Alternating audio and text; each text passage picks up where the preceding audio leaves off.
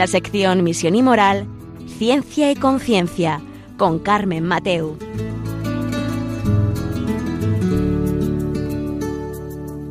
Buenas tardes, queridos amigos, un miércoles más. Aquí estamos en Ciencia y Conciencia, un programa que hacemos desde el Observatorio de Bioética de la Universidad Católica de Valencia. Y hoy, ya una vez terminado pues el mes de María, el mes de mayo, nos volvemos a encontrar con vosotros aquí en junio, en el incipiente calor en el que ya nos encontramos y sobre todo que aunque hayamos terminado este mes de mayo, el mes de compañía especial a la Virgen, bueno, podéis seguir colaborando con ella en esta radio de, la Virgen. Bueno, hoy vamos a hablar de un tema muy, muy interesante. Hoy vamos a hablar de la libertad de conciencia. Em, hoy nos sentimos libres en, la sociedad en la que estamos para expresar nuestras ideas, para, para practicar nuestra fe. ¿Qué significa tener libertad de conciencia? También es importante saber cuáles son los conceptos para saber luego si son respetados o, no lo son respetados en la sociedad de hoy. Em, ¿Qué es lo que implica que tengamos libertad de conciencia? Si la tenemos regulada en nuestro ordenamiento o no está regulada, quién la defiende, quién vela por ella. Y también la vamos a enlazar, si el invitado de hoy nos deja, con la libertad de educación. Porque, ¿qué tendrán que ver las dos? ¿No? O sea que va a ser muy interesante este programa y ahora enseguida os presento al invitado.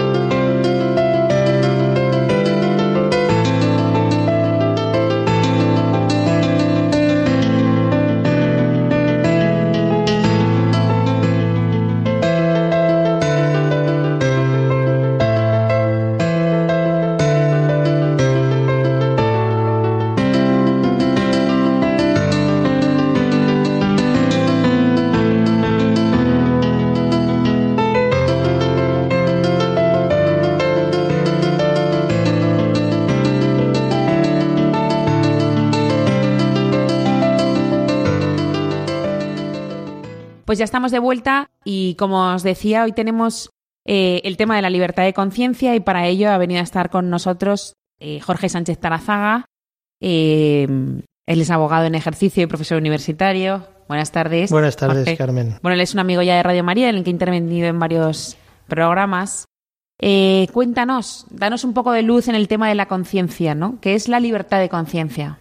La libertad de conciencia, libertad religiosa, al final lo que abarca es al conjunto de creencias más profundas del ser humano, no de todo ciudadano. A la clave, evidentemente, tiene que haber una modulación, por una parte, entre estas creencias que nosotros tenemos, cada uno de nosotros individualmente, y por otra parte, lo que es el ordenamiento jurídico, evidentemente la aplicación universal. En este juego, en este equilibrio, es donde precisamente eh, se, se bascula de alguna forma, se determina el verdadero principio de respeto al derecho a la objeción de conciencia. Aquí el peligro, eh, hay dos corrientes esencialmente, ¿no? Por una parte, una que dice, no, no, es que estamos hablando, que verdaderamente es la que yo me adscribo, de decir, con antelación, es un derecho humano, por lo tanto es anterior incluso al ordenamiento jurídico, debe ser reconocido con sus límites, en cierto equilibrio de ponderación, sobre todo por la jurisprudencia, no tanto por la legislación. Hay una corriente, sin embargo, positivista muy fuerte en el ordenamiento jurídico a nivel internacional, ¿eh? la doctrina nacional, la doctrina internacional, que eh, justifica que solamente cabe objeción de conciencia cuando hay previamente un reconocimiento explícito. Pero entonces, ¿qué derecho a objeción de conciencia es?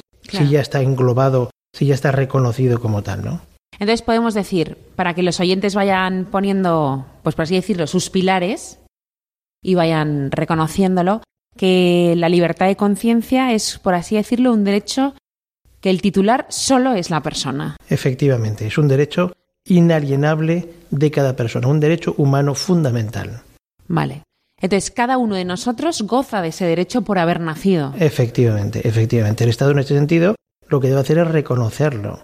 Esto está reconocido a su vez, este principio de libertad religiosa, libertad ideológica, libertad de culto, ¿no? Está reconocido además en, en los grandes en marcos internacionales, tratados internacionales en los cuales España es parte. Estamos hablando de la Declaración Universal de Derechos Humanos, que establece el, principio de eliminación de todas formas de intolerancia y discriminación fundada en religión o convicciones. El artículo 1 particularmente.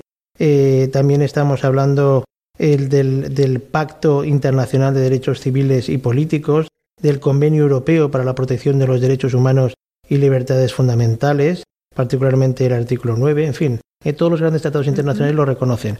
Pero ojo, es un reconocimiento que no antecede, sino que es posterior al hecho. El hecho es que es un derecho humano. El derecho lo que hace es reconocerlo y plasmarlo como tal como un derecho fundamental. Y podríamos decir que la libertad de conciencia es eh, también no es solo que te reconozca que tú puedas practicar o puedas creer en una determinada o puedas tener una determinada fe, sino también poder decir cualquier opinión.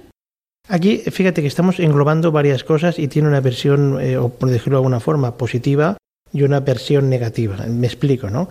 Por una parte, desde el punto de vista positivo, eh, implica evidentemente que hemos de poder manifestar, vivir, expresar nuestras ideas y opiniones libremente. Por eso cuando hablan en el ámbito de la libertad religiosa, por poner el ejemplo, ¿no?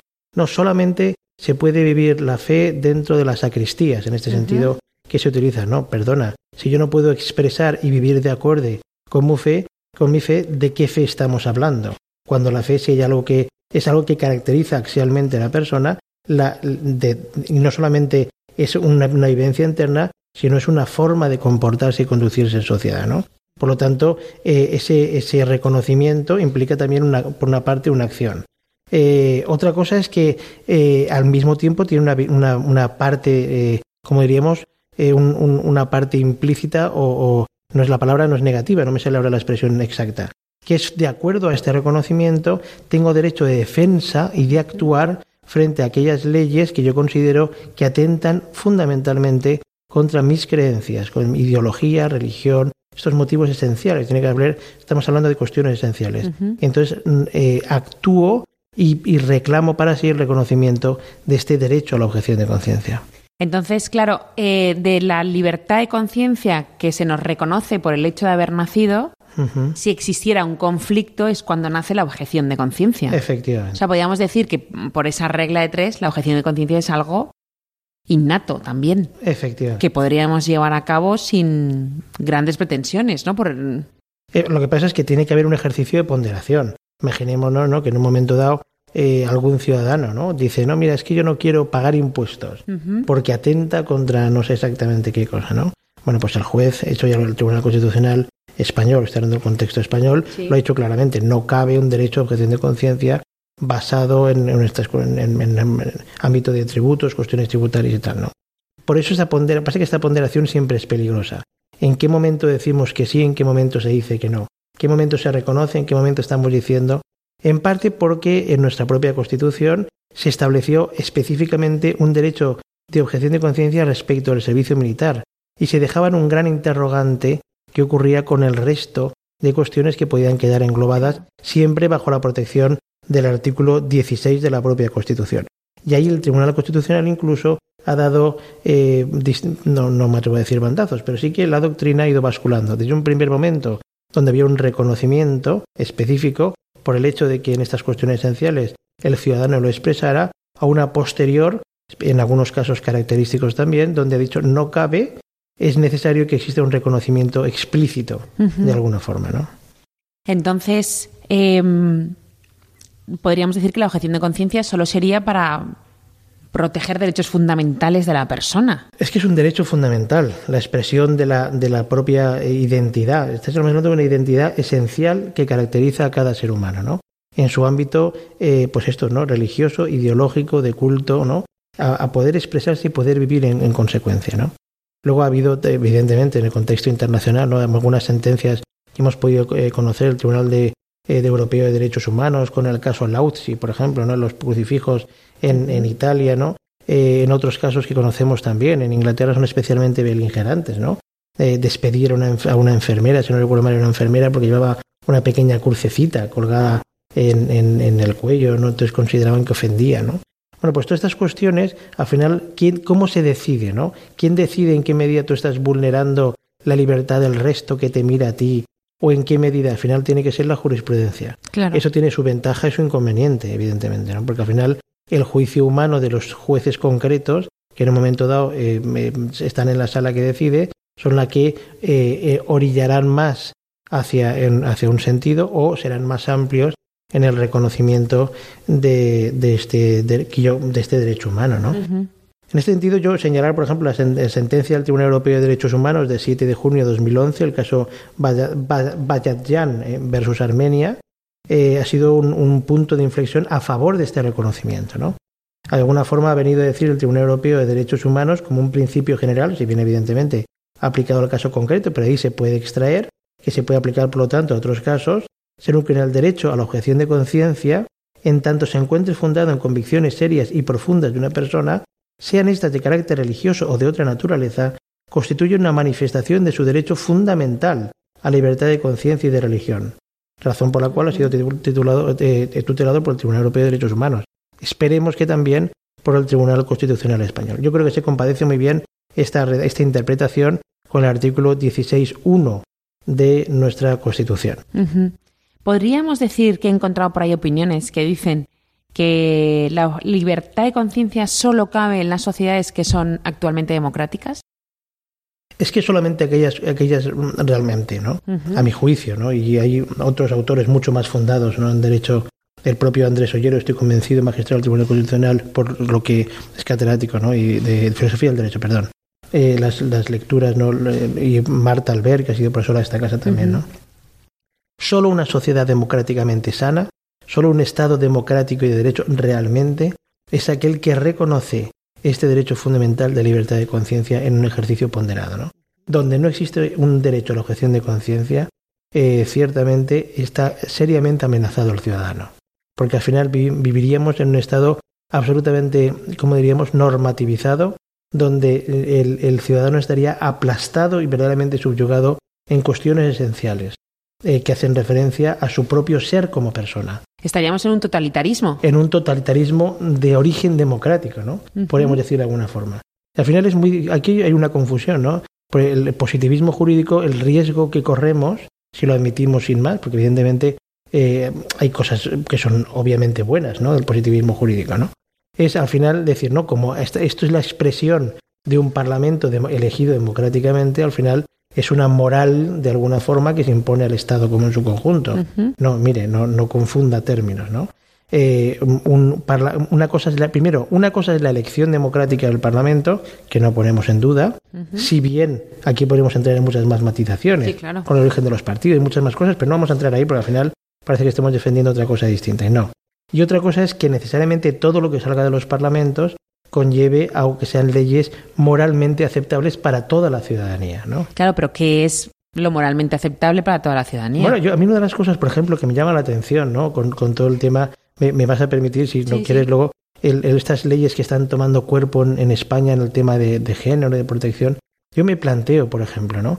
Eh, que estas leyes, la valenciana, ya que estamos aquí en Valencia, realmente se ha consultado, ¿eh? A nivel de esas consultas que se, dice, que se han hecho, ¿no? Se ha consultado a las grandes religiones o a las iglesias, para que nos entendamos, o confesiones, las cuatro confesiones que tienen tratados eh, acuerdos con el gobierno español, que eh, se- yo me temo que no. Por lo tanto, ¿qué hablamos de conciencia? Bueno, se ha hecho, vamos a hacer, ¿no?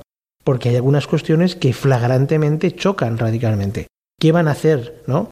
Eh, los colegios de ideario, ¿qué van a hacer los padres cuando tengan un caso particular? Les cambien el currículum educativo y a partir de ahí todas las implicaciones concretas que va a tener en la educación moral de cada uno de sus hijos, pues bueno, será una cuestión interesante de observar, pero seguramente eh, eh, va a afectar a una conciencia social o no. Aparentemente, en hipótesis sí, si uno contrasta lo que dicen estas confesiones, por otra parte, con lo que dice la ley en alguno de sus puntos, más allá de la no discriminación, en la que estamos todos de acuerdo, pues bueno, habrá que ver qué es lo que implica luego en la práctica eh, la protección de esta conciencia, ¿no? Por lo tanto, eh, mm, se puede ver con claridad, ¿no? Claro. Pero el, he encontrado una de las opiniones que decía, a nadie se le puede obligar a creer, ¿no? Pero esto, y, hablando sobre la libertad de conciencia, decían, la, la conciencia es libre y cada uno eh, puede creer o pensar, incluso pues manifestarlo públicamente sin que tener ningún problema. Pero, por ejemplo, este, esta idea, si la ponemos al lado de lo que, del razonamiento que tú nos acabas de decir, aquí hay un choque verdadero. fíjate, también el 16, me dejas que lea el, artículo 16.3 de la Constitución ¿eh? y verás lo que te, con relación a esto. Dice, ninguna confesión tendrá carácter estatal. Cierto. Dice, los poderes públicos tendrán en cuenta las creencias religiosas de la sociedad española y mantendrán las consiguientes relaciones de cooperación con la Iglesia Católica y las demás confesiones. Una cosa es un Estado laico y otra cosa es el laicismo, este beligerante que algunas veces se pretende confundir. Un Estado confesional significa que no está adscrito a una fe concreta. Nosotros no somos Arabia Saudí, por decirlo de alguna forma, ¿no? Eh, donde por otra parte los grandes gobiernos del mundo no tienen ningún problema de llegar a ninguna conclusión, ni ningún acuerdo, ni nada. Aquí el problema es otro. Bien, tampoco vamos a entrar ahí. Pero sí que dice claramente, o sea, una cosa es que ninguna confesión tenga carácter estatal y otra cosa es que los poderes públicos tengan la obligación Dice, tendrán en cuenta, es, una, es un mandato, sí que es verdad que de carácter programático, las creencias religiosas de la sociedad española. No podemos obviar las creencias religiosas. Cuando hablamos de la sociedad hablamos de ti y de mí. Hablamos de cada uno de nosotros. Y no solamente no se pueden obviar, sino que además se establece otro, carácter, otro mandato programático. Mantendrán las consiguientes relaciones de cooperación. De cooperación, no dicen eliminación, aniquilación, ni nada. Y especialmente dice con la Iglesia Católica. ¿Por qué? Porque aunque es verdad que la sociedad española hoy en día no puede hablarse de católica como tal, sí que en cuanto a la gente que se bautiza, pues estamos hablando todavía de una gran y de una inmensa mayoría. ¿no? Culturalmente es verdad que eso forma parte también de nuestro ser. Nos quedamos en este punto y que la música que vamos a escuchar nos ayude, porque ahora en este momento vamos a entrar en el siguiente bloque sobre la libertad de conciencia y el laicismo. ¿no?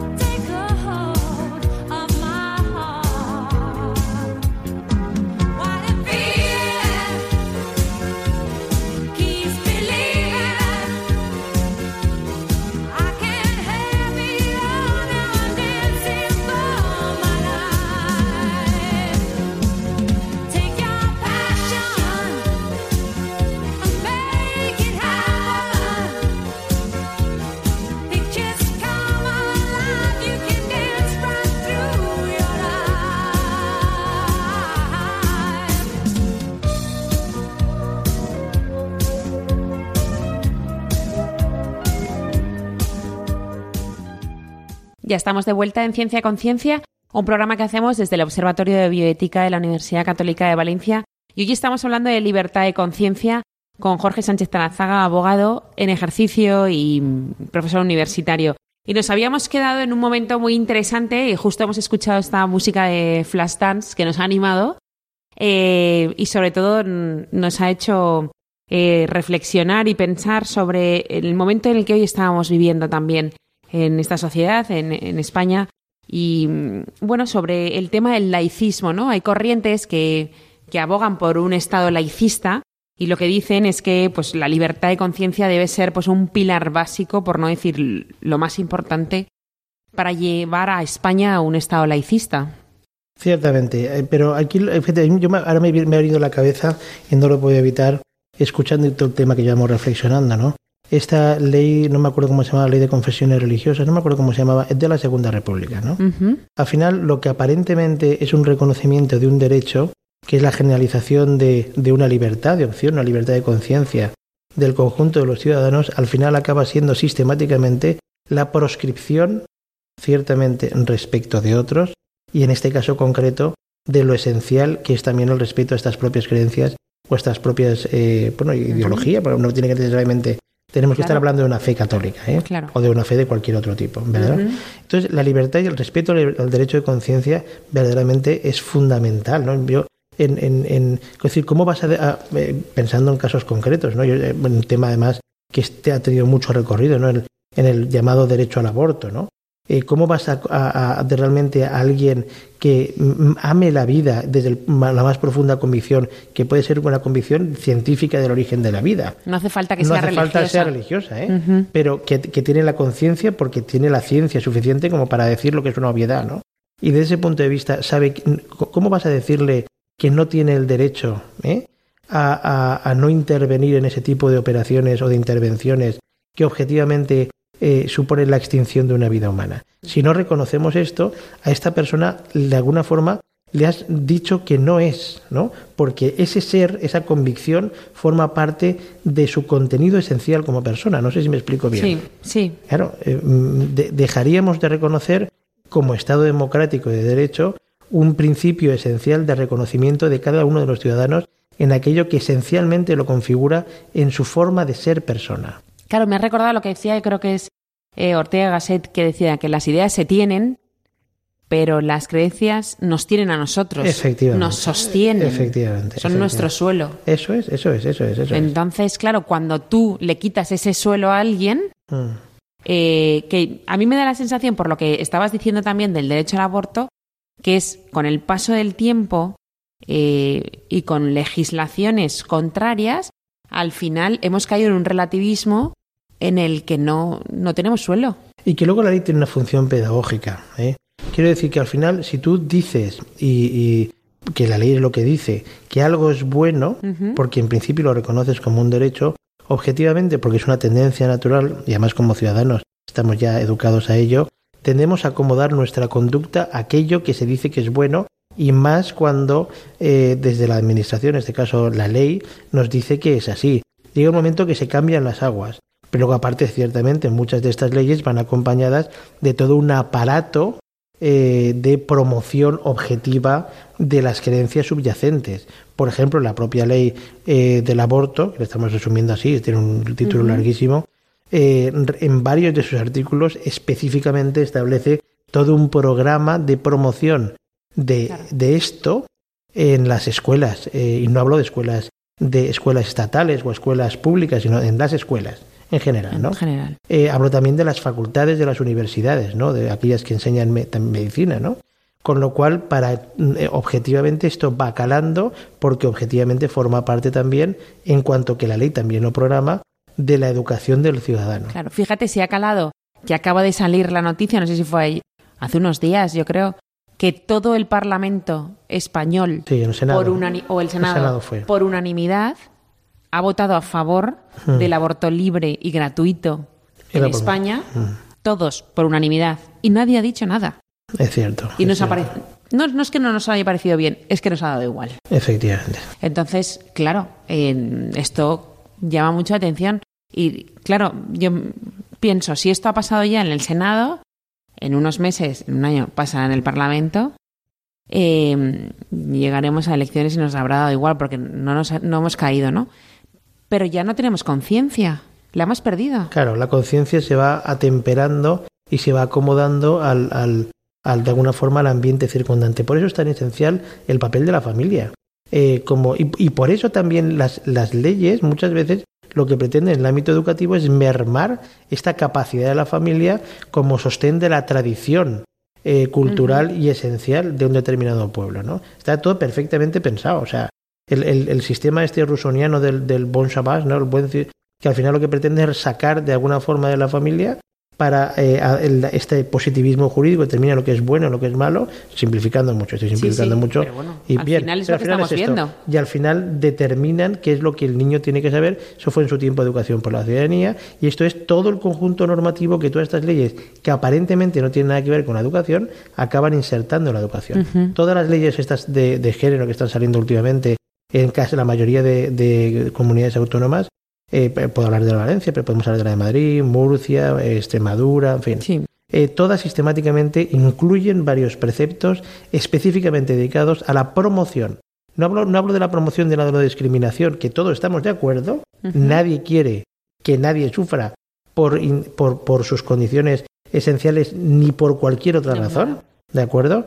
Eh, pero no se trata de la no discriminación, sino se trata de la promoción de determinada ideología. Está todo muy bien pensado. Uh -huh. Al final esto va calando, evidentemente, en el niño que crece de alguna forma con una forma de pensamiento concreta. Y podemos decir que ya en la nueva sociedad que estamos construyendo y que ya no estamos inmersos casi, eh, ya no tiene mucho sentido a lo mejor la libertad de conciencia. Sigue teniendo libertad de conciencia. Yo creo que aunque haya una persona, por decirlo de alguna forma, ¿no? que diga el rey está desnudo, vale la pena, ¿no? Es decir, aún sigue habiendo un, un, cada vez quizás menor, ¿no? No lo sé, no es difícil de valorar. Uh -huh. Pero sigue habiendo, estoy convencido, yo conozco muchos, ¿eh? Eh, un grupo de ciudadanos que son conscientes no solamente de su derecho como ciudadanos, que está bien, porque al final hablamos de derechos civiles, y hablamos de protegerse en los tribunales también, uh -huh. ¿eh? y en cualquier otro ámbito donde de alguna forma en un Estado de Derecho uno puede proteger sus derechos, sino que son conscientes al final de, de cuáles son los valores culturales, religiosos, ideológicos que los sustentan a ellos como personas y que nos sustentan a nosotros como nación. Yo me vas a disculpar, pero estamos donde estamos. El día que España definitivamente deje de ser católica, dejará de ser España. Porque al uh -huh. final hay una realidad eh, que nos une también y nos vertebra. Esa desvertebración, es lo que ha pasado al final. ¿Quiénes son los fundadores de la Unión Europea? Y con, claro, eh, sí, sí. Eh, los grandes fundadores, eh, hablamos de, de, de, Robert Schuman, que es, es siervo de Dios, propuesto su proceso de beatificación, hablamos Mirar a ver de qué, Nauer, qué significa la bandera azul con las 12 Claro. estrellas. ¿Son los 12 países fundadores? No. Si no eran 12. Claro. ¿Qué decir? No fueron 12 los fundadores. Claro, ¿y cuál es la bandera azul? ¿Qué significa? ¿Eh? Significa la Inmaculada Significa Concepción. la Inmaculada Concepción, efectivamente. Es la corona de la Inmaculada Concepción. Efectivamente. Y nada que ver con lo que nosotros podemos estar viendo en cuanto a los valores que promociona. Por eso ahí está, lo- algunos lo consideran como integristas, ¿no? Está Polonia, está Hungría, se considera, Dios mío, estos no son valedores, ¿no?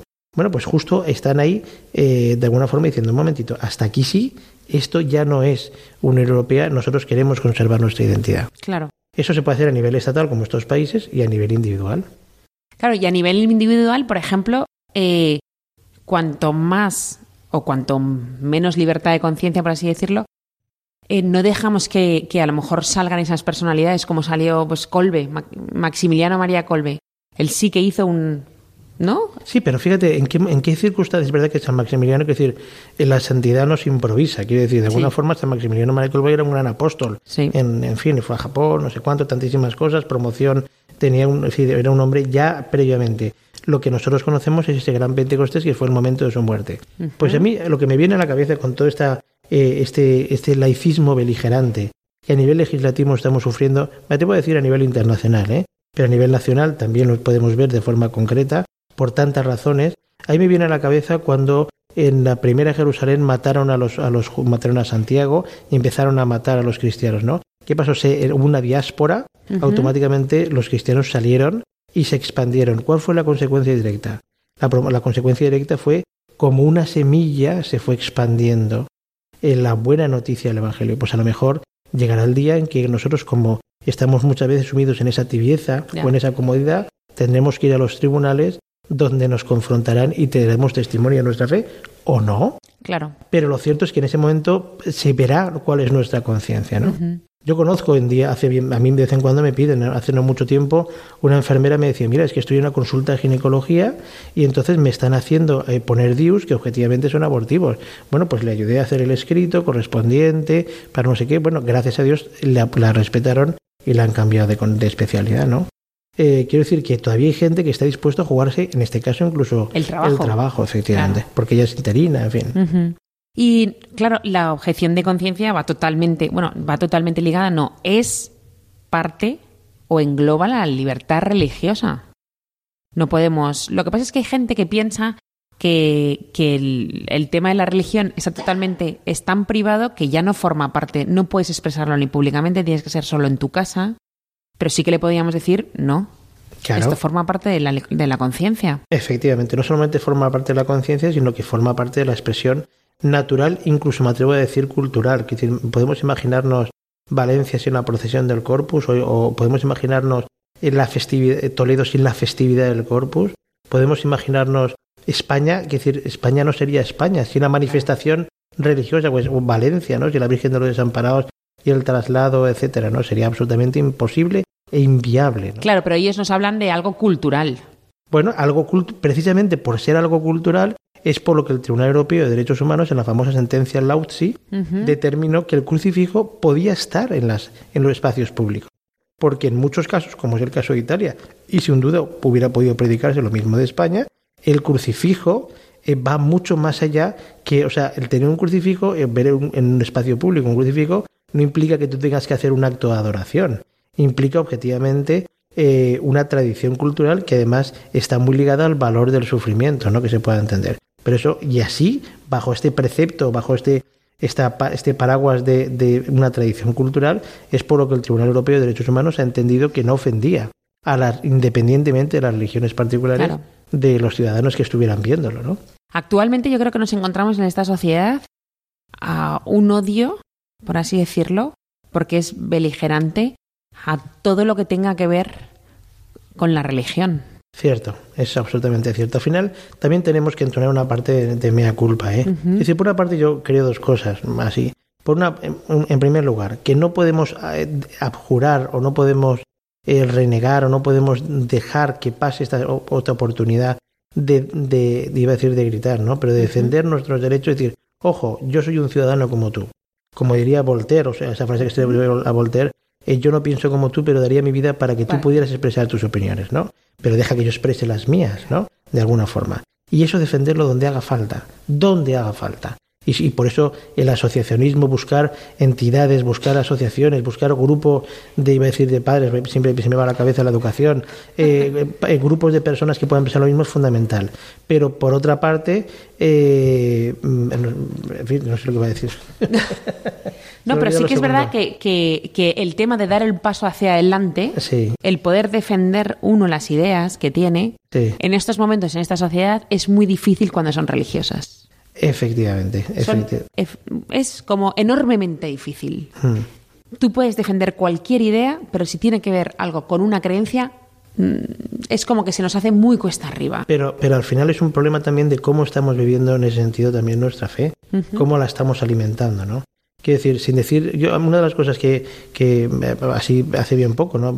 Asistí a la graduación de mi hija mayor, que está estudiando filología, en un entorno que esencialmente o mayoritariamente no es favorecedor en cuanto a que la inmensa mayoría de los compañeros pues no tienen no, no practican nada que tenga que ver no eh, varias veces María en, mi hija María no en clase ha intervenido oiga por el respeto al profesor no por el respeto a mis creencias por favor utilice otro tipo de ejemplos no y varias veces ha defendido oye pues al acabar los, el grado eh, una, alguna de sus compañeros ya me estaba yo presente ¿eh? Eh, con unas, físicamente eh, y visualmente y manifiestamente eh, contraria o no participando de esta misma fe que puede vivir mi hija María, las dos se abrazaron con inmenso cariño. y, y, esta compañera le dijo a, gracias no de alguna forma por defender de forma tan tan, ¿no? de, tan, tan natural aquello que para ti es esencial porque esto al final, aunque implica un martirio, porque implica un testimonio y a veces muy desagradable, es decir, por el contraste tienes que enfrentarte al otro, lo cierto es que la gente lo agradece, ¿no? Eh, también es verdad que puede llevar a veces a, situaciones de persecución, ¿no? Real, pero hay que hacerlo, hay que hacerlo. Bueno, pues en este punto audaz y de valentía hacemos una pequeña pausa y enseguida estamos con vosotros.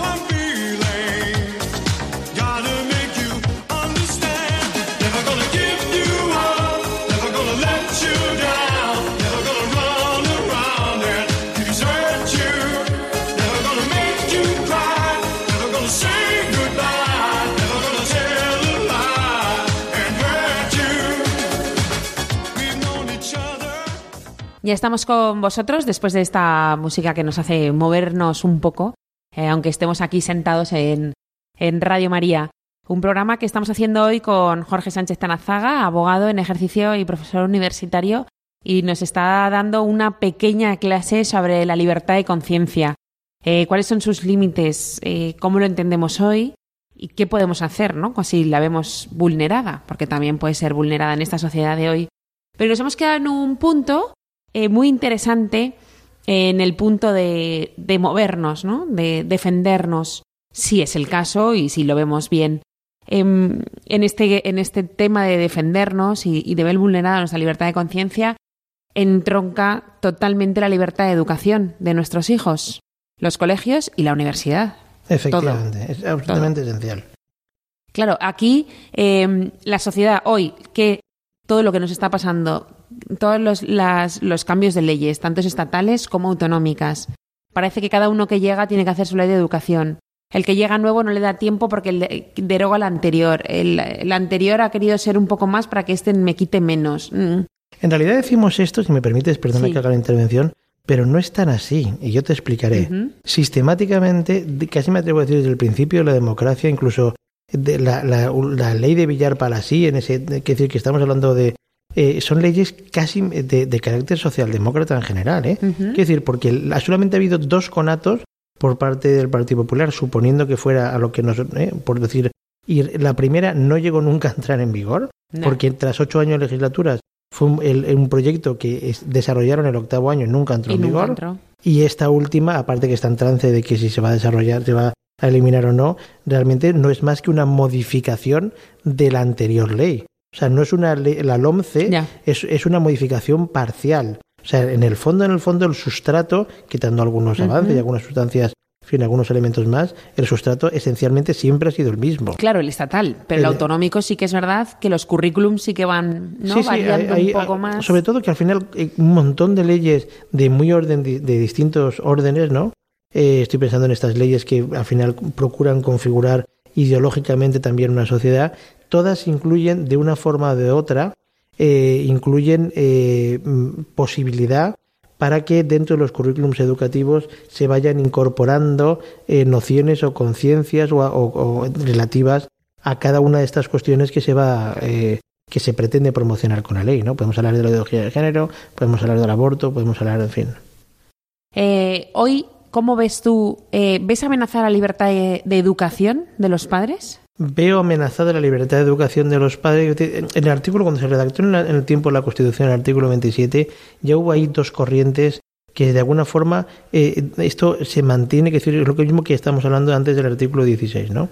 Eh, por una parte, eh, don Gregorio Peces Barba, que defendía esta corriente progresista en la cual él no, no, entendía que el derecho de los padres debía quedar configurado como quedó en el artículo 27.2, y de hecho en la redacción, por ejemplo, el artículo 27.4, la enseñanza básica es obligatoria y gratuita, y algún desarrollo más del artículo 27, uh -huh. y al final quedó de alguna forma como pues eh, como en, en, esta especie mixto entre que por una parte se le conoce en el artículo eh, 27.3 el, la, de que los poderes públicos han de garantizar el derecho a los padres a recibir la formación religiosa y moral de acuerdo a sus propias convicciones y por otra parte el, el concepto, la convicción eh, que se establece de la obligatoriedad eh, no solamente a los poderes públicos de garantizar una enseñanza gratuita y obligatoria, sino también con determinados contenidos comunes eh, a todo ciudadano, muchas veces más allá de sus propias convicciones. De alguna forma, no, para, no sé cómo, eh, yo, yo, diría que la escuela se ha convertido en un espacio político, ¿no? Uh -huh. de alguna, ¿eh? sí. Porque al final, en este positivismo, lo que se pretende es que el joven, el niño, el adolescente, el universitario, acabe admitiendo y ascribiéndose a determinada forma de ser y de pensar en sociedad. Pero claro, esto es una utilización por parte del poder político de decir, quiero un futuro o una sociedad de una forma determinada, me voy a los pequeños y se la enseño. Claro, es que es la, es la forma, de hecho es la forma esencial. También históricamente es lo que se le reprocha a la Iglesia Católica, ¿no? Es que la enseñanza de la religión al final lo que implica es la manipulación, no, no, si no tiene nada que ver. Empezando porque la enseñanza de la religión no deja de resultar algo que uno se adscribe voluntariamente, uh -huh. por lo tanto ya partimos de un concepto completamente distinto Y en segundo lugar, porque aquí estamos hablando de elementos esenciales y fundamentales que se incluyen en, en todos los currículums educativos sin opción eh, para cada uno de los ciudadanos con independencia de sus, de sus ideas más profundas y sus convicciones, ¿no? ¿Y sí que dentro de la libertad de conciencia está la libertad de educación o es al revés? Yo creo que tienen una relación mixta eh, y a su vez de, de, complementariedad, ¿no? De alguna forma, porque al final, para garantizar la libertad de educación, la libertad de educación en, tiene unos aspectos que son propios, que no hacen referencia necesariamente a la libertad de conciencia, pero en un punto hay una confluencia, evidentemente. Especialmente cuando a través de los currículums educativos o de las formas de educación o de, o de determinar o de estructurar la educación, ¿no? Eh, puede verse amenazada la convicción de un grupo de ciudadanos que al final son ciudadanos concretos, ¿no? ¿Y qué pueden hacer unos padres si ven, o un colegio, ¿no? Porque también un colegio puede... Claro, efectivamente, yo no lo sé, ahora con el artículo 27.6 de la Constitución que habla de este, reconoce, este derecho eh, de las personas físicas y jurídicas a la libertad de creación de centros eh, docentes. Sí, sí, pero en concreto ¿Esto cómo, cómo lo, determinamos? Luego es verdad que eh, la, la, LOMCE con arreglo a la LOE también determina eh, y permite ¿no? que los centros puedan tener un carácter ideológico propio, ¿no? de alguna forma, un carácter, un ideario propio. Muy bien.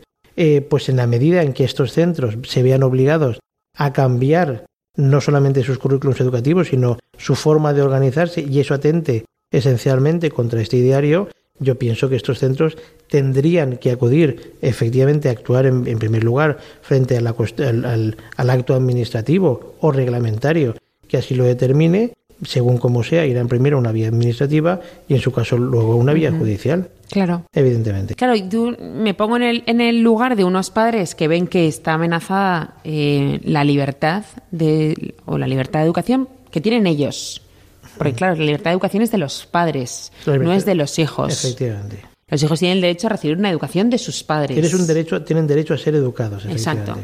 Entonces, si unos padres eh, ven que es, su libertad está siendo conculcada, ¿qué hacen? ¿Dónde van? Pues aquí hay que ver siempre cuál es el hecho concreto, es decir, cuál es el acto concreto. Por ejemplo, frente a estas últimas leyes que estamos hablando, ¿no? O en su tiempo la ley del aborto, el ciudadano no puede actuar frente a una ley como tal, ¿no? No tiene esa capacidad porque no se lo reconoce el ordenamiento jurídico siempre podrá actuar frente a hechos concretos, frente a disposiciones reglamentarias o bien frente a actuaciones concretas, ¿no? Me explico. En el momento en el que eh, este hijo en clase eh, se vea obligado a ser sometido en tutoría o en cualquier otra cuestión por el estilo a una cuestión que ideológicamente atenta contra eh, lo que los padres consideran que es esencial en sus principios ideológicos, religiosos o de culto, en, ejercicio de este derecho a la educación, yo lo que haría como padre, o lo que aconsejaría a estos padres es, por una parte, que manifestaran una queja formal a este colegio, que además les informaran con antelación, que presentaran un escrito para que, para que dieran un consentimiento informado previamente a, determinados contenidos y por otra parte y si sistemáticamente o si es vulnerado este derecho de los padres y no se respeta este, este, esta defensa que los padres han manifestado, entonces acudir o bien a la vía administrativa gobernativa contra la Consejería de Educación correspondiente o en su caso directamente a los tribunales de justicia porque estamos hablando de la protección de un derecho fundamental. ¿no? Estamos, la, la pregunta es, ¿estamos hoy, eh, somos prisioneros de la economía en este tema? Porque como la educación, mucha educación está concertada con el Estado o con el o la, comunidad autónoma. Hacer valer unos derechos cuando recibo una subvención, esto no, no tendría por qué ser prisionero porque eh, hay que hacer prevalecer la, la, libertad, ¿no? Tú me das un dinero para pagar una cosa, pero yo, yo hago valer. O sea, que eso es una amenaza. Claro, de alguna forma, eh, evidentemente, sin estar directamente relacionados, eh, detrás, en el fondo, siempre subyace cierto diálogo con relación a esto. Este es el gran problema que tiene el concierto. De alguna forma, la ventaja o la bondad que el concierto garantiza que sean sostenidos con fondos públicos, centros eh, privados que garantizan esta libertad de creación de centros del artículo 27 que hemos dicho de la Constitución, eh, pero al mismo tiempo eh, el, el, problema es que los, de alguna forma los genera, les genera cierta prisión, ¿no? En cuanto que el, Estado puede modular, en este caso la comunidad autónoma, cuáles son los requisitos de acceso a este concierto, puede incluir incluso determinadas cláusulas que vayan en me refiero para poder optar al concierto que vayan en contra de la propia ideología del centro. Por eso el cheque escolar considero que es mucho más justo. Se le da un cheque a cada padre y elige el centro público o privado con sostenido con fondos públicos oiga, o completamente privado, es decir, elige el centro al cual quiere ir, que luego le cuesta más el colegio porque es totalmente, bueno, pues usted verá si puede completarlo o no puede completarlo. Pero en ese caso sí que descansaría verdaderamente en los padres. Ahora es más, hay que defender la enseñanza pública, quiero decir, eh, y, no podemos tampoco renunciar a que en los colegios que llamamos públicos, en el fondo, eh, de alguna forma todo está sostenido con fondos públicos, menos los puramente privados, ¿de acuerdo? Eh, deberíamos defender, yo conozco muchos padres que de hecho están buscando que se les defienda en, este, en, esta libertad religiosa e ideológica de culto también estos colegios puramente estatales o puramente públicos. Parece que nos hemos olvidado un poco de ellos. es que nos hemos olvidado un poco de esta, de esta verdaderamente, ¿quién defiende a estos padres? ¿Quién defiende a estos niños al final, ¿no? respecto a todo esto? el respeto es el respeto a todo ciudadano, independientemente del centro donde se encuentre, ¿no? Pero bueno, pues habrá que ver qué es lo que ocurre. Es verdad que el concierto, de alguna forma, el, genera prisioneros, ¿no? Claro, al final siempre cuando se entra en la ecuación la economía, se pierde libertad. Efectivamente, efectivamente. Es una, tiene la bondad, como he dicho antes, de que es un sostenimiento con fondo público, de alguna forma queda garantizado el derecho de los padres y por lo tanto está bien, mientras no haya otro sistema alternativo, que sería lo ideal, que sería el cheque escolar, pero al mismo tiempo no deja de causarle cierto conflicto al propio centro cuando de alguna forma puede pensar que puede verse amenazada su viabilidad como centro sostenido con fondos públicos si al mismo tiempo sostiene con beligerancia su carácter propio. ¿no? esta puede ser que sea la prueba de que al final eh, el poder público lo que hace es manipular. Claro, al final contiene, tiene todos los resortes del Estado, ¿no? Y si no hace lo mejor, claro. es porque quiere otra cosa. Es pura ideología. Efectivamente, efectivamente. Es una pérdida de libertad total de unos y de otros. Efectivamente. Uno porque te esclaviza y el otro porque es esclavo. Efectivamente, eso es, esencialmente. Sí, pero al final, ¿cómo sales de ahí? no Pues ojalá haya, y seguro que lo hay, ¿eh? más estoy convencido, ¿no? Centros que a pesar de estar sostenidos con fondo público, en el fondo tienen claro que bien tendrán que defender para que esos fondos públicos sigan sosteniendo, porque al final es reconocer el derecho de los padres, ¿no? Eh, pero al mismo tiempo que, que mantendrán una lucha por mantener la identidad esencial en su ideario, que es lo que han escogido también los padres, parcialmente, porque está, eso también habría que hablar mucho, porque hay unas demarcaciones territoriales y más cosas, ¿no? Pero, eh, y que no obstante lo defenderán, aunque eso implique, por otra vía, poner en peligro el concierto. Yo me acuerdo lo que pasa con el colegio este de Alcorcón de Madrid, ¿no? Donde automáticamente cuando aquel, aquel director del colegio se manifestó en contra de la ley de género, lo primero que se dijo es no vamos a mandar a la inspección educativa por ver si puede mantenerse el concierto. ¿Ves? Aparentemente no tenía relación. Es una amenaza. Pero, pero automáticamente es la primera reacción que se produce. Y de hecho luego no pasó nada. Por ahí sí que han sido sancionados por la vía desde la ley Cifuentes de género, ¿no?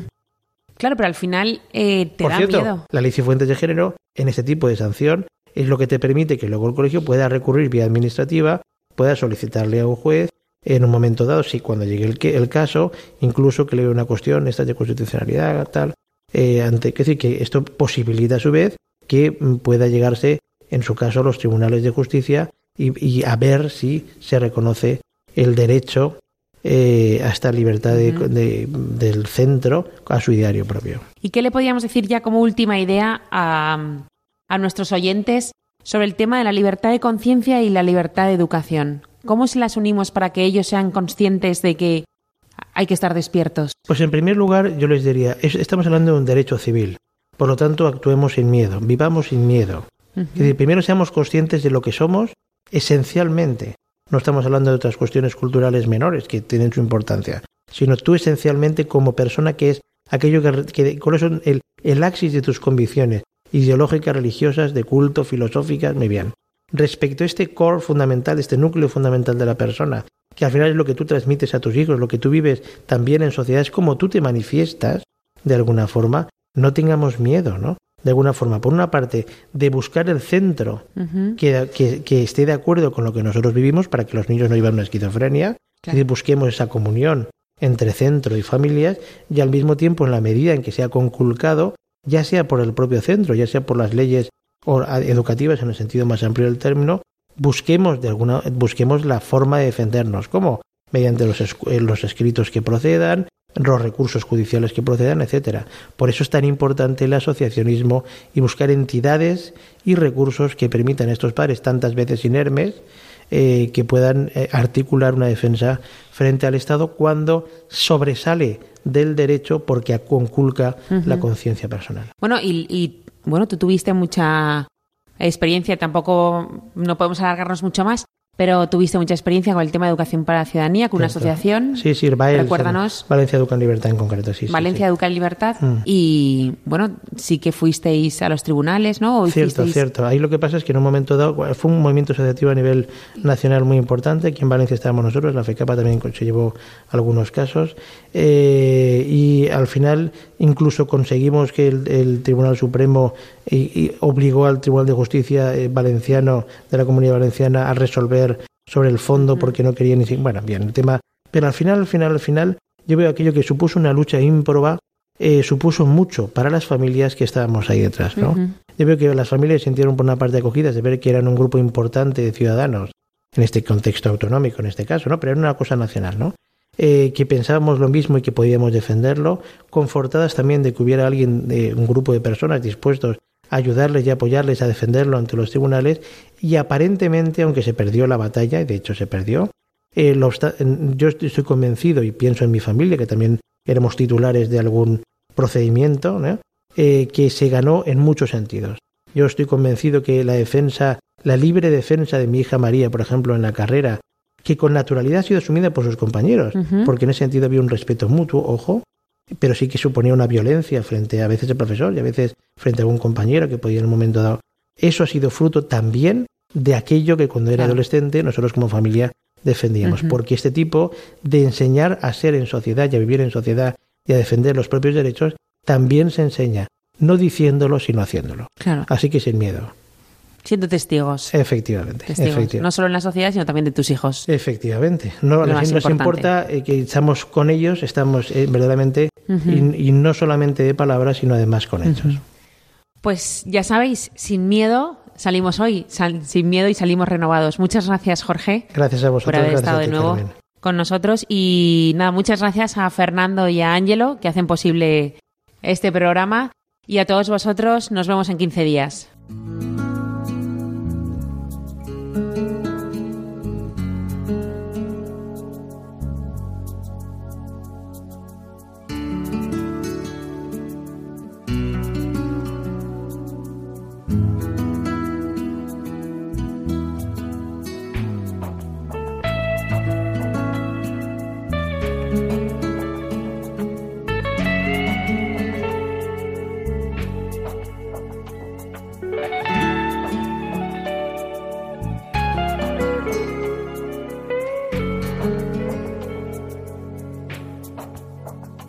Han escuchado Ciencia y Conciencia, un programa dirigido por Carmen Mateu.